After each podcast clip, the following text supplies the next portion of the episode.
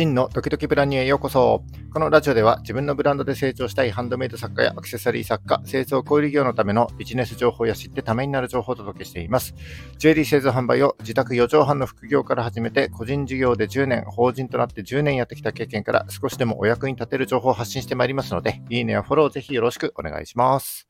えっ、ー、と、5月15日月曜日の放送ですね。5月ももう半ばということで皆様いかがお過ごしでしょうか？えっ、ー、と、僕はですね、えっ、ー、と、先週土曜日にここ仙台で開催された、えー、ミネラルマルシェという、えいろんな宝石だったりね、あの鉱物などが展示販売されるイベントに、え僕がやってるジュエリースクールの生徒さん3人と一緒に行ってきました。えーまあ、今回のイベントにあたって事前に募集したんですけども、えー、こういった呼びかけにすぐ反応できたこの3人というのはですね、すぐに行動を移せた人というのは、えー、間違いなくですね、どんどん成長していける人だと思っております。まあ、こういったイベントに限らず何かね、あのチャレンジするときっていうのはなんだかんだ時間がないとか失敗したくないとかという理由をつけて、え、判断を先延ばしにしちゃう人って多いと思うんですけども、こう、めったにないね、なんかチャンスがめくってきたときにすぐに手を挙げられる、判断できるという心構えだけはね、っておきたいですよね。えー、それで、先週のイベントに参加してくれたこの3人の方についてはですね、えー、皆さん長く通っていただいている方なので、僕にとってはとても大切なお得意様と言えます。それで今日は、えー、集客の話になりますけども、えー、新規集客、それから、え、既存の顧客について少し話していきたいなというふうに思っております。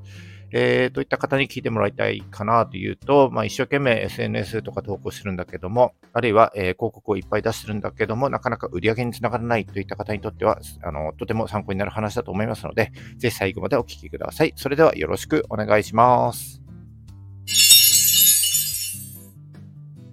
はい。えっ、と、今日はですね、集客の話として、えっ、と、新規集客、それから既存の顧客について話していきたいなというふうに思っております。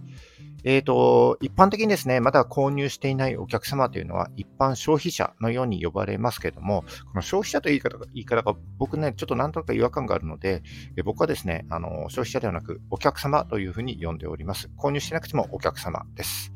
えー、そして最初の商品を1個でも購入していただいたら、これは顧客になります。えー、そしてですね、2回目の商品を購入いただいたらリピーター、えー、その関係性がずっと続いていって、何回もこう利用していただけるようになると、えー、お得意様ですね。つまりファンになっていただけるわけです。えブランドでもお店でもまあ、事業を始めた後っていうのは、新規のお客様を獲得し続ける必要があります。で、最初に買ってもらう、えー、つまり顧客になってもらうというところが最も難しい最初のハードルになりますので、えー、まあ、ブランド側としては、SNS だったり広告を出したりして、えー、広く認知してもらう活動を行っているわけです。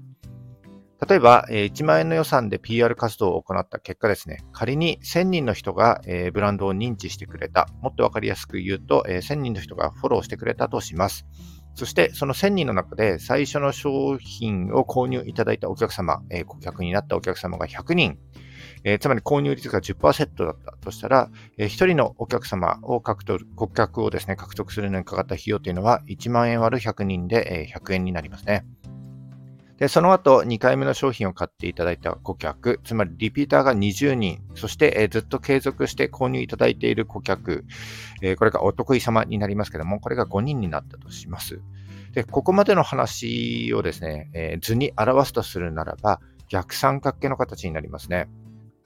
えー、一番上がいずれ買ってくれるであろうお客様1000人です。で次がご新規さん100人。で次がリピーター20人。そして一番下がですね、三角形の先端の部分になって、お得意様が5人っていうふうに、えー、上から下に向かってお客様がどんどんどんどん減っていくのがわかると思います。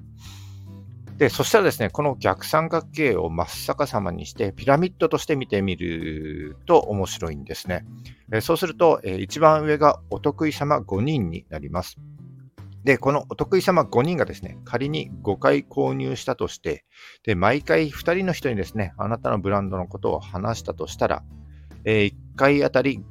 えー、5×2 人なんで10人ですね。そして5回のタイミングがあるので50人に紹介することになります。で、お得意様はあなたのブランドがとっても大好きなので熱量がすごいんですよね。だから紹介された50人というのはかなりの確率で最初の商品を購入してくれることになります。で、そしたらですね、購入したら迷わず紹介してくれたその5人のお得意様に、えー、買ったよと話すでしょ